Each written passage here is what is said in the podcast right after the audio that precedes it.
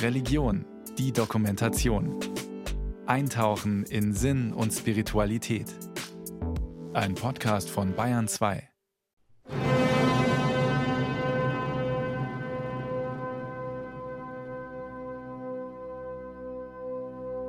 Ich werde nie einen einzigen Sonnenaufgang vergessen, als wir damals auf dem Sinai waren und vor Sonnenaufgang in der Hitze des Morgens die Stufen hochgeklettert sind auf den Sirbal.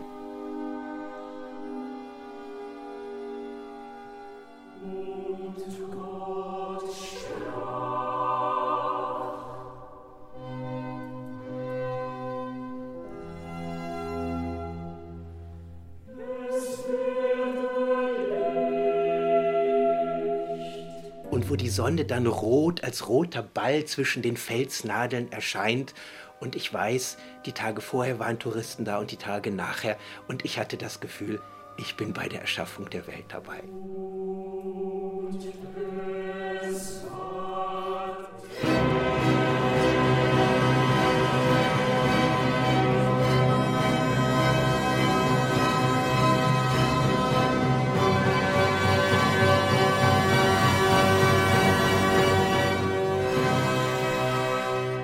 Kennen wir ja als großes Eröffnungsszenario der Bibel. Aber der Witz ist ja, dass dieses Licht jeden Morgen aufgeht und nicht nur ein einziges Mal. Und das ist die Botschaft des Buches Genesis, so wie ich das verstehe, anders die Sonnenaufgänge anzugucken. Jeder Morgen ist ein Stück Neuschöpfung und jeder Morgen ist ein Geschenk eines Anfangs und wenn wir so auf das kommende Jahr schauen, dass jeder Tag, der kommt, ob die Sonne jetzt spät aufgeht oder ganz früh im Sommer, jeder Morgen ist ein Anfangsgeschenk, den Tag zu gestalten und als überhaupt nicht selbstverständliche Zeit entgegenzunehmen. Für Eckbert Ballhorn ist das Anfangen eine Kunst, die nicht den Könnern vorbehalten ist. Denn jeder kann zum Anfänger werden. Außergewöhnliche Inspirationen dafür gibt ein Star der Weltliteratur. Die Bibel, sagt der Professor für Altes Testament. Mit Georg Steins hat er das Buch 73 Ouvertüren herausgegeben, das die Anfänge der biblischen Bücher beleuchtet. Nicht nur bekannte Schriften wie das Buch Genesis oder das Lukasevangelium mit seiner berühmten Weihnachtsgeschichte, sagt Georg Steins, Professor für biblische Theologie. Nach der katholischen Buchauswahl in der Bibel sind es ja sogar mit dem Alten und dem Neuen Testament 73 Schriften. Im evangelischen Kanon sind es ein paar weniger. Aber da könnte man ja sagen, naja, ein Drittel davon wird eh kaum gelesen. Das sind kleine Schriften, inhaltlich eher abseitig. Das kann man rauslassen. Aber unsere Erfahrung war nein. Der Reiz besteht gerade darin, jedes Buch ernst zu nehmen und sich wirklich mal auf jeden Anfang einzulassen. Dabei geht es weniger darum, die Buchanfänge historisch einzuordnen, sondern sich ihnen existenziell zu nähern, mit drängenden Lebensfragen, etwa ob man dem Ungewohnten trauen kann.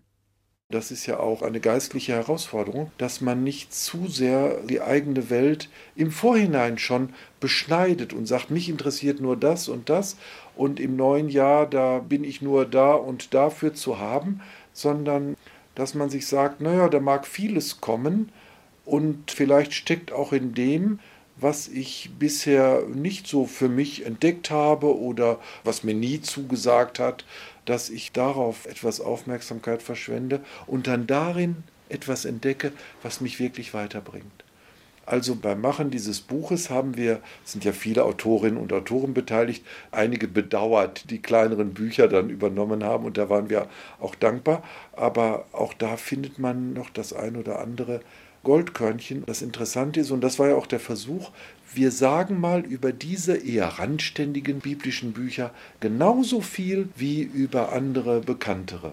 Und das hat uns auch Spaß gemacht. Wir haben gesagt, jedem Anfang eines Buches trauen wir etwas zu. Und das sagen wir erstmal und dann gucken wir, was passiert.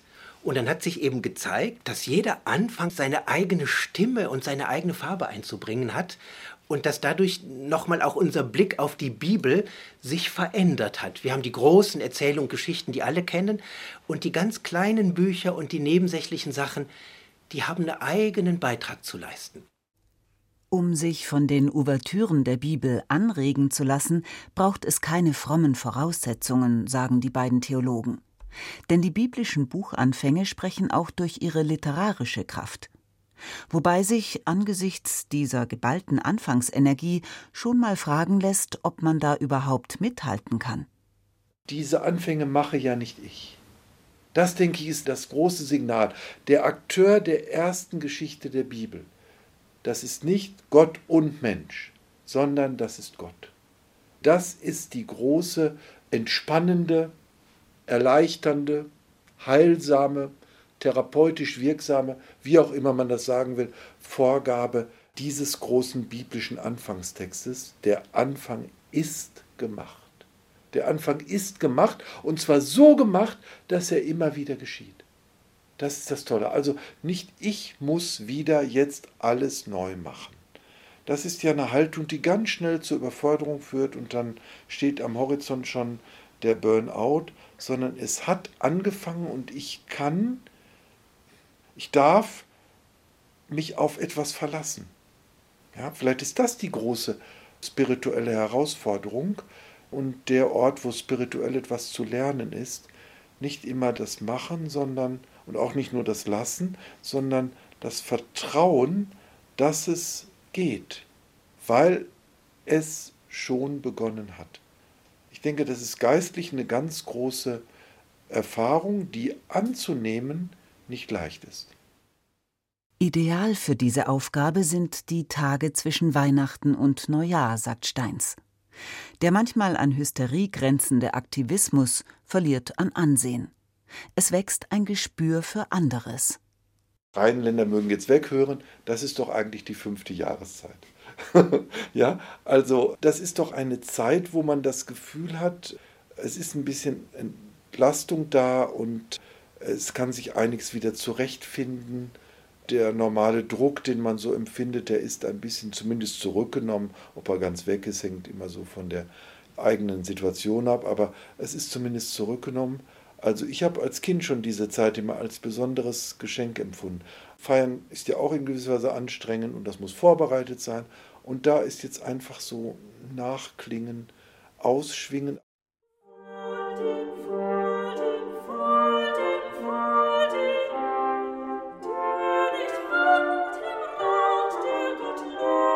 jetzt gehe ich mal ganz woanders hin, zum Buch der Psalmen. Das fängt an mit Selig der Mensch. Und das ist natürlich der totale Kontrapunkt zum Buch Genesis, wo sagt, Gott fängt an, Gott setzt einen Anfang. Und das Buch der Psalmen, das ja eigentlich als Gebetbuch betrachtet wird, fängt überhaupt nicht mit einem Gebet an, sondern mit einer Seligpreisung. Selig der Mensch, der sich nicht für das Böse entschieden hat.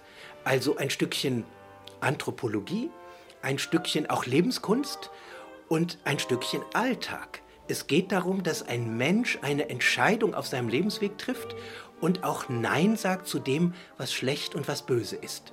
Das ist natürlich eine Formulierung, die mich das ganze letzte Jahr begleitet hat.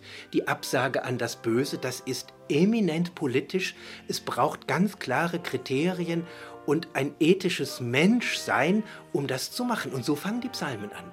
Selig der Mensch, der Nein gesagt hat zum Bösen.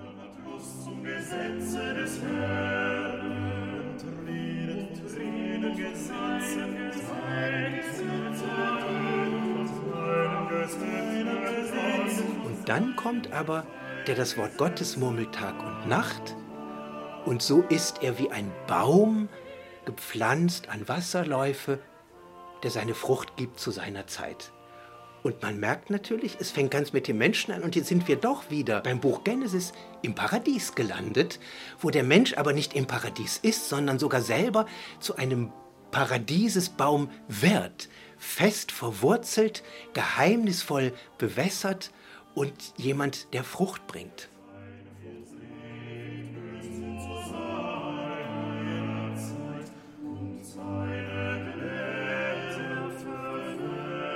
Das ist doch ein Glückwunsch, mit dem das Psalmenbuch anfängt. Und normalerweise platzieren wir unsere Glückwünsche nach einer Leistung. Gut gemacht und so. Und hier wird der Glückwunsch gleich an den Anfang gesetzt.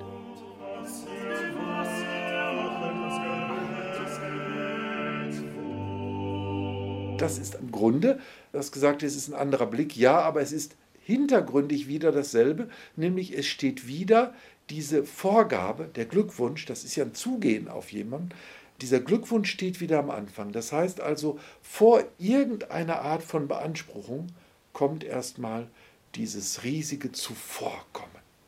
Das ist für mich so das innere Moment dieser Anfänge. Ja, das ist so mein etwas künstliches Wort dafür, das ich mir so zurechtgelegt habe. Es ist ein Zuvorkommen, ja, in das alle unsere Aktivität hineingestellt ist. Also wenn man es ganz böse sagen will, dann kann man sagen, wir kommen immer zu spät. Aber das ist natürlich eine pessimistische Sicht oder eine, wie soll ich sagen, eine verkrampfte Sicht, ja, die Sicht, die uns schmunzeln lässt und die uns erhebt und die uns trägt und fröhlich macht. Das ist die Sicht zu sagen, ich lebe aus einem Zuvorkommen. Und doch gibt es Bücher, die das optimistische Verständnis vom Beginnen in Frage stellen. Sie starten nicht schwungvoll, nicht inspiriert von stillem Glück, sondern bieten einen deutlichen Kontrast, etwa das Jesaja-Buch. Da kommt aus dem Off eine Stimme, die sagt: Ich habe Kinder großgezogen und die haben mit mir gebrochen. Hört ihr Himmel und höre du Erde, meine Kinder sind mir weggelaufen. Das ist für mich einer der unglaublichsten Texte der Bibel. Ein paar Verse weiter merkt man, wer da redet, ist Gott selber. Gott spricht über die Beziehung zu den Menschen wie ein hilfloser, überforderter Elternteil über die Kinder, die sich nicht erziehen ließen und ihre eigenen Wege gegangen sind und es waren schlechte Wege.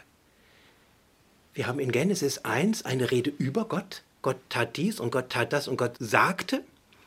Und hier ergreift Gott selbst das Wort und sagt etwas von sich, was überhaupt kein Wort der Macht ist, sondern der Machtlosigkeit und der Hilflosigkeit. Das ist für mich ganz berührend, weil wir oft diese Bilder haben, Gott ist allmächtig, Gott kann alles und so. Und hier haben wir ein Bild von Gott, der sich zurücknimmt und der ja fast um Rat fragt oder seine Hilflosigkeit und Trauer in Worte packt und dann sogar sagt, hört ihr Himmel und höre du Erde, das ist natürlich nochmal Schöpfungssprache, aber seine Kinder hören ihm nicht zu. Er muss gewissermaßen den ganzen Kosmos aufrufen.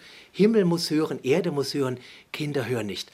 Und das ist nicht das letzte Wort in Jesaja. Und dann fängt Gott immer wieder an, neue Anfänge mit seinem Volk auszuprobieren.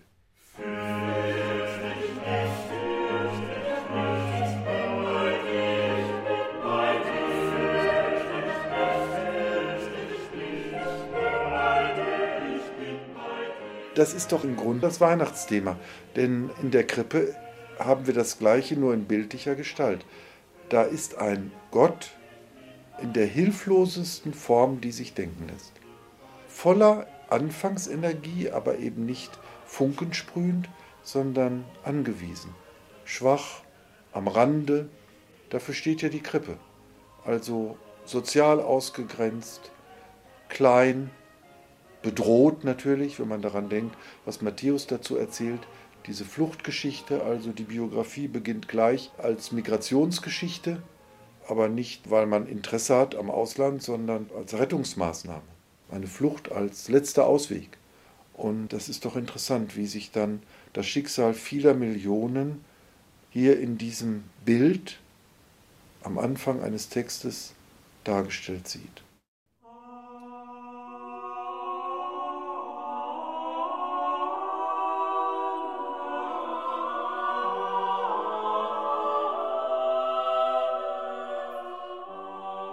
Offenbar spiegeln die Anfänge der biblischen Schriften so gut wie jede Lebenssituation. So hat auch ein Anfang Platz, der womöglich noch provozierender ist als die Rede von der Hilflosigkeit Gottes. Der erste Laut dieses Anfangs ist kein Wort, sondern ein Seufzen, ein Ach. Das Buch der Klagelieder verarbeitet poetisch die Belagerung und Zerstörung Jerusalems durch die Babylonier. Es spricht Jerusalem in Gestalt einer erniedrigten, nackten, von Umstehenden begafften Frau. Die scheinbar vernichtete Frau allerdings schwingt sich zu einer erstaunlichen Größe auf, streitet mit dem Höchsten auf Augenhöhe. Eine Mutter klagt an, bezeichnet Gott als Feind, wirft ihm voller Wut das Schicksal ihrer toten Kinder vor. Es fängt an mit einem Ach, mit Seufzen, das noch gar keine Artikulation hat. Dann wird die Zerstörung Jerusalems beklagt. Und der letzte Vers ist, solltest du uns endgültig verworfen haben, allzu zornig sein über uns. Am Ende wird diese ganze Klageperspektive nicht aufgelöst und am Ende ist alles in Ordnung, aber am Ende steht Kommunikation mit Gott und eine offene Frage, die eine Bitte ist. Der Anfang eröffnet etwas, was das Ende nicht als Klammer einfach zumacht, sondern aufnimmt und weiterträgt, und dann muss man auf den neuen Anfang warten, der gar nicht in diesem Buch stattfindet, sondern an einer anderen Stelle. Aber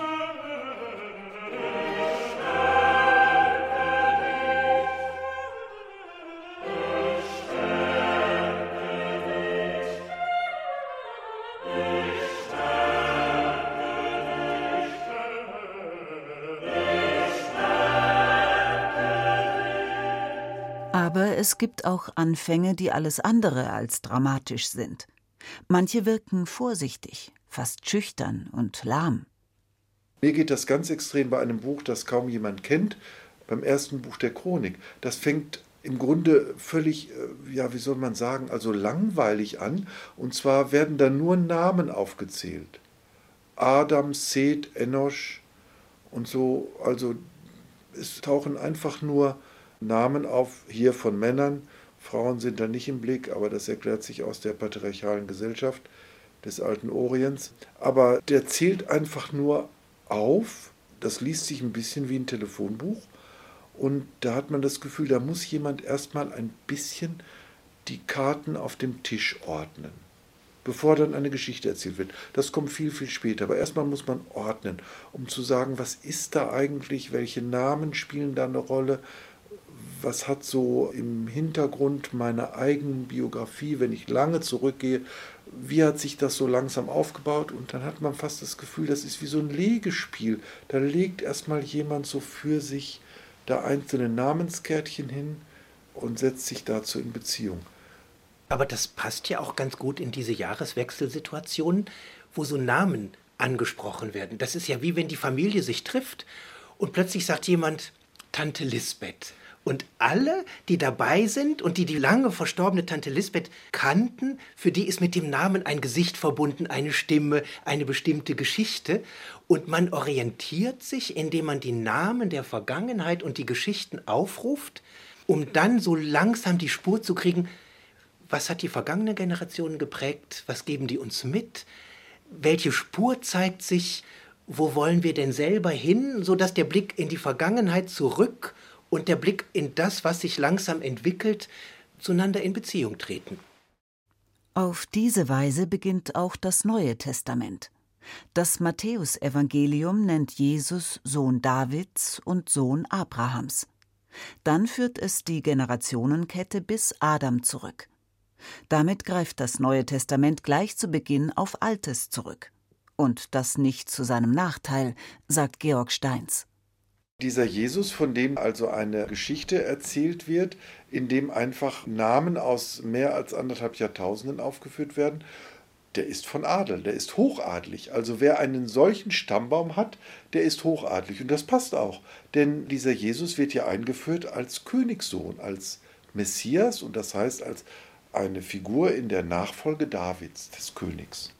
Und dazu gehört ein so großer Stammbaum. Also das heißt, da steckt was drin von Gewicht, von Erfahrung, aber auch von Zugehörigkeit und Sicherheit.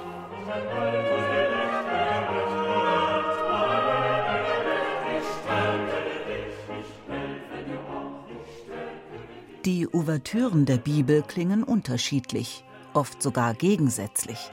Klagend, dramatisch, langweilig oder enthusiastisch. Diese Vielfalt inspiriert das Anfangen nicht auf ein bestimmtes Datum zu begrenzen. Für mich fängt das Jahr eigentlich nicht mit dem 1. Januar an, sondern wenn die ersten grünen Spitzen des Bärlauchs bei mir im Garten sich zeigen. Das ist irgendwann im Januar. Und da habe ich das Gefühl, jetzt geht der Winter zu Ende und jetzt zeigt sich etwas Neues. Womit Eckbert Ballhorn wieder am Anfang der Bibel ist, wo von einem Garten die Rede ist, von Wasserströmen und Bäumen. Es folgen 72 weitere Ouvertüren. Aber selbst dann hat die Bibel offenbar noch immer nicht genug vom Anfangen. Denn wovon erzählt sie auf ihren letzten Seiten, da logisch, rein betrachtet, nun wirklich einmal ein Ende folgen müsste? Davon, dass das Leben beginnt.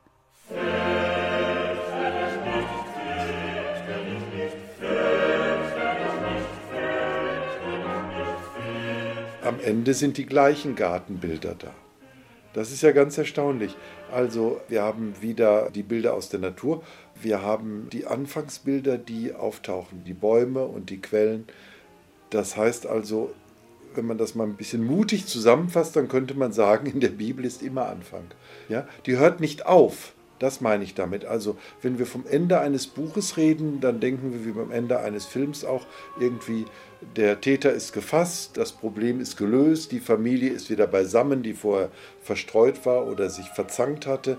Es ist wieder alles gut, aber in der Bibel ist es eigentlich nicht so, sondern in der Bibel ist am Ende wieder alles auf Anfang gestellt.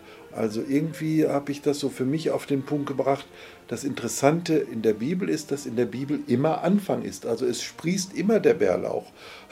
Das ist so das Bemerkenswerte. Ja? Also es hört nicht auf. Eine ganz eigenartige Struktur. Sonst denken wir immer in Bögen. Und das ist überhaupt kein Bogen, ist auch kein Kreis. Kreis würde ja heißen, es dreht sich immer alles ums selbe. Ich weiß nicht, ob es dafür eine geometrische Figur gibt um das so zu zeigen. Vielleicht das Naturbild, ja, dass es immer sprießt.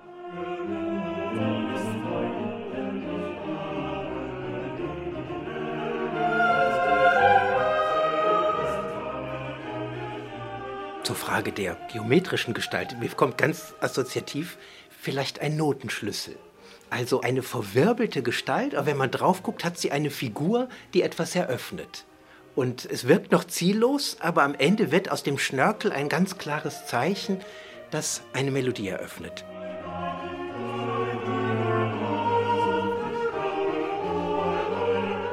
Das ist so ein ganz eigenartiges Denken.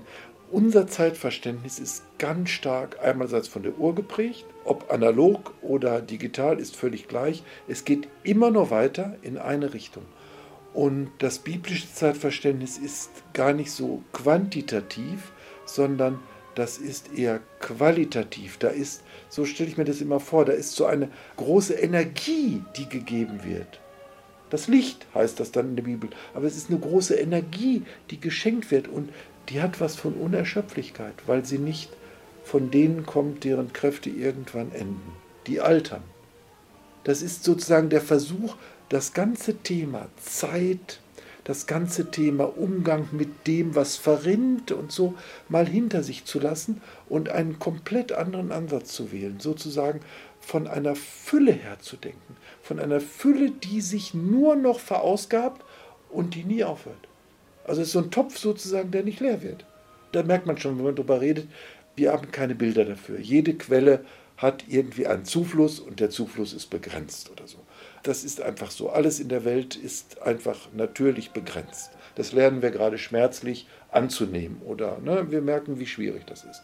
In allen Fragen, auch jetzt gerade des vergangenen Jahres. Aber die Bibel, da hat man fast den Eindruck, die schiebt das beiseite und sagt, wir gucken jetzt mal ganz anders in die Welt. Wir gucken jetzt mal in die Welt unter dem Aspekt der Fülle eines Anfangs, der nur Anfang ist und der gar nicht mehr aufhört. Amen.